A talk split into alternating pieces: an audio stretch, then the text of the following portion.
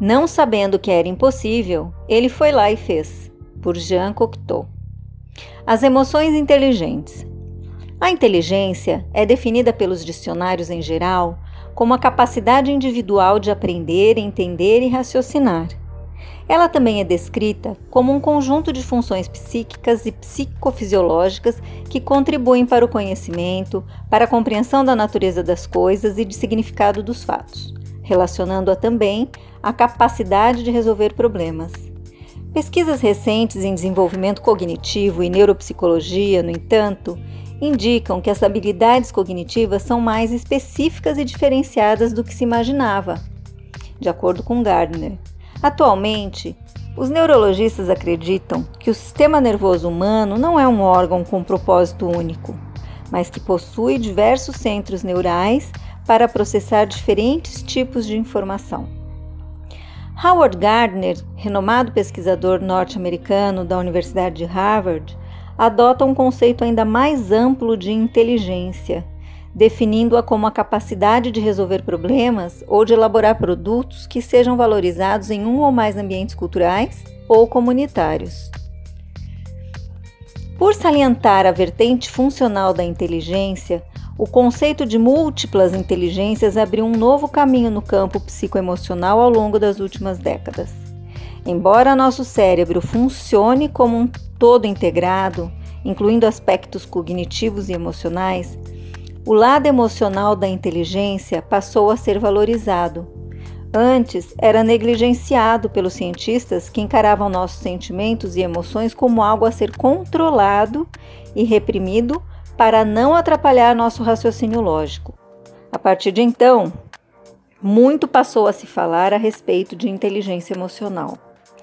Inteligência emocional pode ser definida como o comportamento de uma pessoa frente à sociedade, abrangendo seu relacionamento com outros indivíduos, reações a diferentes situações e capacidade de lidar com problemas da forma mais adequada possível. No âmbito profissional, Pessoas dotadas de inteligência emocional apresentam melhor desempenho do que outras com um raciocínio mais afiado, inclusive. Segundo uma pesquisa da consultoria Talent Smart, o quociente emocional, QE, pode ser mais importante para o sucesso na carreira do que o famoso QI, quociente de inteligência. O levantamento indicou que aproximadamente 90% dos funcionários mais bem avaliados por seus empregadores sabem administrar suas emoções. Em contrapartida, somente 20% dos profissionais com desempenho aquém do esperado demonstram a mesma habilidade. Desenvolvimento da inteligência emocional é fundamental para sobreviver à atual crise econômica no Brasil, segundo o professor espanhol José Ramon Pin, da IESE Business School. Mas como é possível saber se você possui essa competência e aperfeiçoá-la? Para o consultor norte-americano Travis Bradbury, coautor do livro Emotional Intelligence 2.0, essa resposta só pode ser obtida cientificamente através de testes psicológicos. Bradbury descreve em sua obra os principais traços típicos de profissionais capazes de administrar seus próprios sentimentos. São alguns deles: a descrição precisa das emoções. Possuir um vasto vocabulário emocional é uma característica rara. Dizer apenas que está mal, por exemplo, não equivale a se descrever como frustrado, ansioso ou perplexo. Pessoas inteligentes emocionalmente conseguem gerir os próprios sentimentos porque sabem exatamente quais são eles. Autoconsciência. Conhecer as suas principais vulnerabilidades é essencial para administrar o seu comportamento. Um QE alto significa conhecer seus pontos fortes e saber como usá-los a seu favor, impedindo que as suas fraquezas atrapalhem. Sensibilidade e perspicácia. A competência emocional manifesta-se também através da capacidade de reconhecer e interpretar os sentimentos, motivações e intenções das outras pessoas. Autoconfiança. Indivíduos com emoções inteligentes não costumam se ofender facilmente. pois são seguros e têm mente aberta. Eles geralmente revelam o que sentem, relevam críticas, brincadeiras e agressões alheias. Capacidade de dizer não. A tolerância a críticas não significa passividade, e a inteligência emocional envolve também saber estabelecer limites quando necessário. Rejeitar novos compromissos e tarefas de modo assertivo não é fácil, mas contribui para a saúde física e mental. Auto-perdão. Indivíduos emocionalmente inteligentes contemplam seus próprios fracassos de forma tranquila, mas sem ignorá-los. Remoer os erros pode gerar ansiedade e mal-estar, porém, esquecê-los completamente pode fazer com que se repitam. De acordo com Bradbury, o auto-perdão é como uma corda estreita em que só os mais competentes podem andar sem tropeçar. Sem rancores. Mágoas e rancores são ingredientes básicos para o estresse e até mesmo para doenças como pressão alta. Pessoas capazes de dominar as próprias emoções optam por evitar ao máximo esses sentimentos. Generosidade.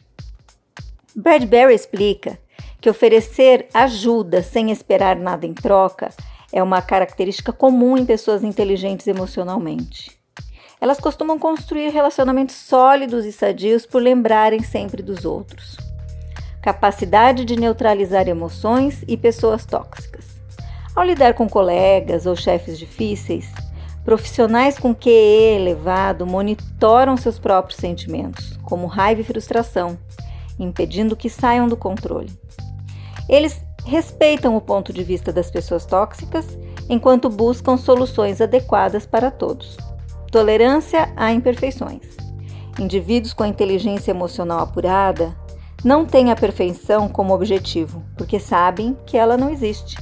Assim, diante de falhas e problemas inevitáveis, eles simplesmente seguem em frente inteligência positiva e o domínio das emoções. Como vimos, a inteligência emocional é a base para o aperfeiçoamento da maior parte das habilidades interpessoais exigidas no mercado de trabalho.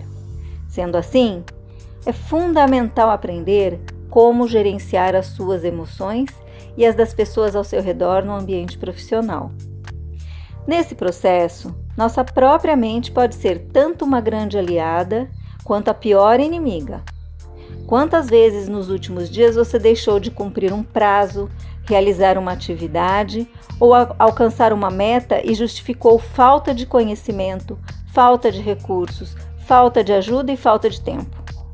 De acordo com Shirzad Shamin, apenas 20% dos indivíduos e das equipes atingem seu verdadeiro potencial enquanto a maioria desperdiça tempo e energia em autossabotagem.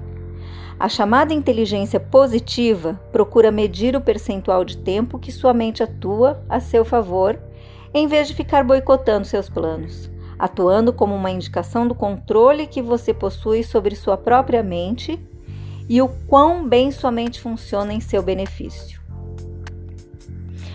O quociente de inteligência, QI, e o quociente emocional, QE, determinam o potencial máximo de um indivíduo.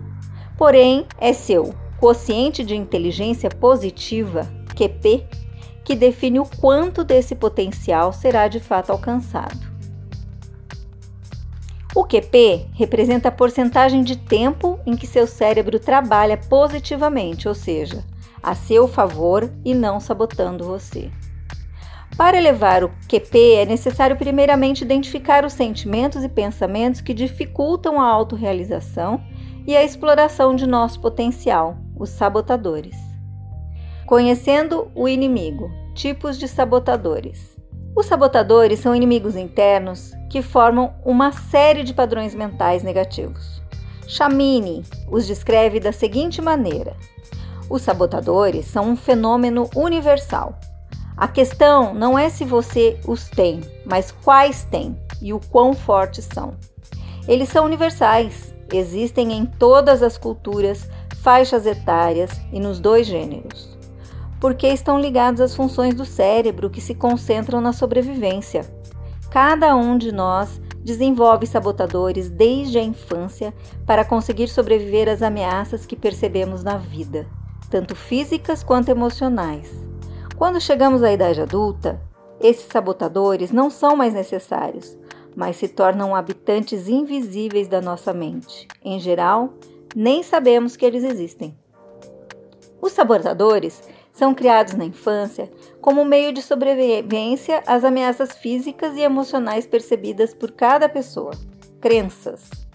Na vida adulta, eles persistem como forças mentais invisíveis com as quais lidamos diariamente.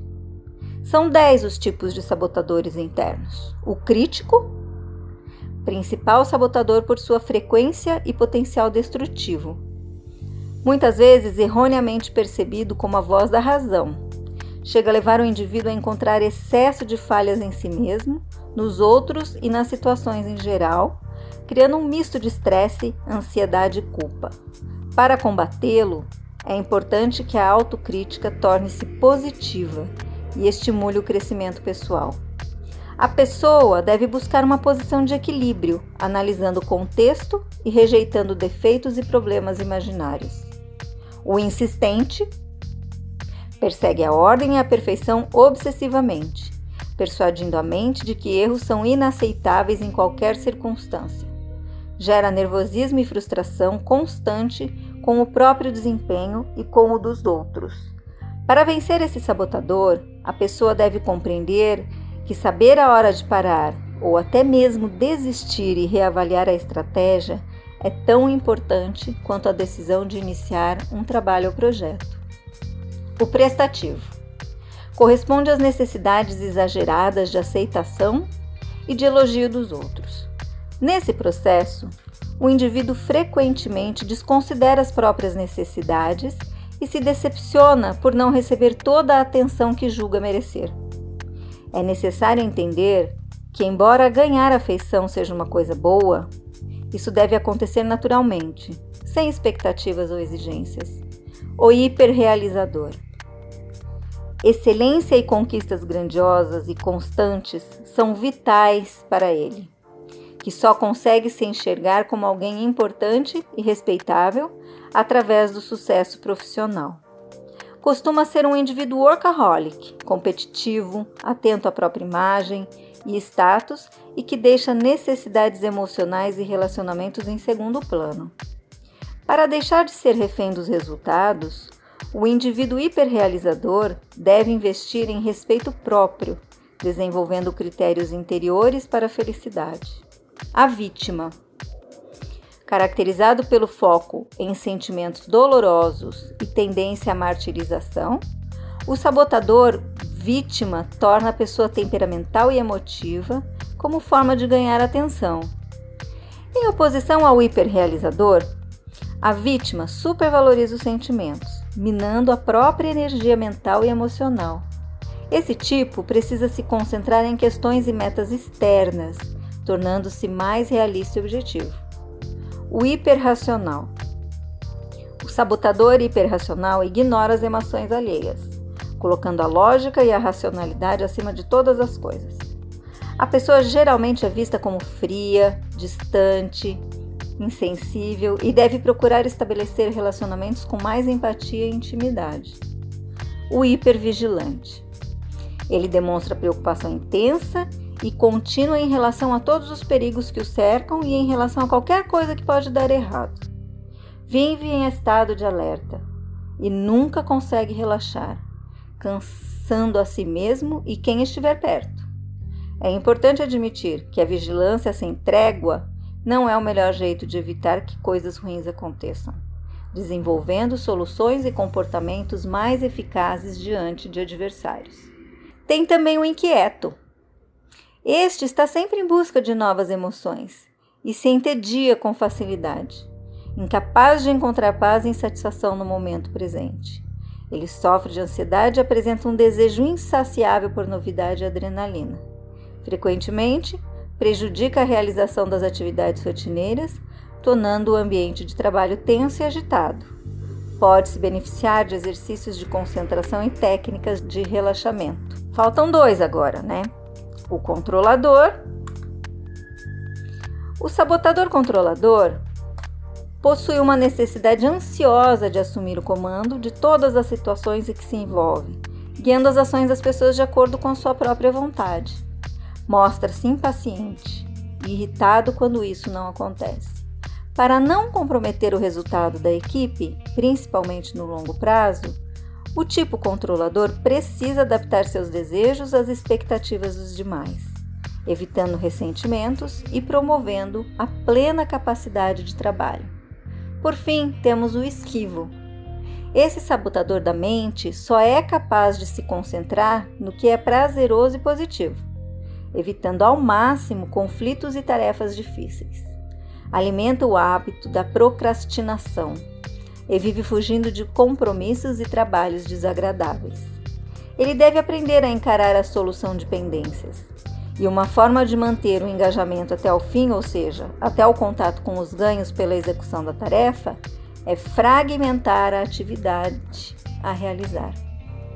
Seja qual for o sabotador mental em questão, Aprimorar a inteligência positiva no trabalho demanda esforço, disciplina e dedicação. Isso porque o sucesso é um alvo em movimento. Ao alcançar uma meta, ela volta a subir.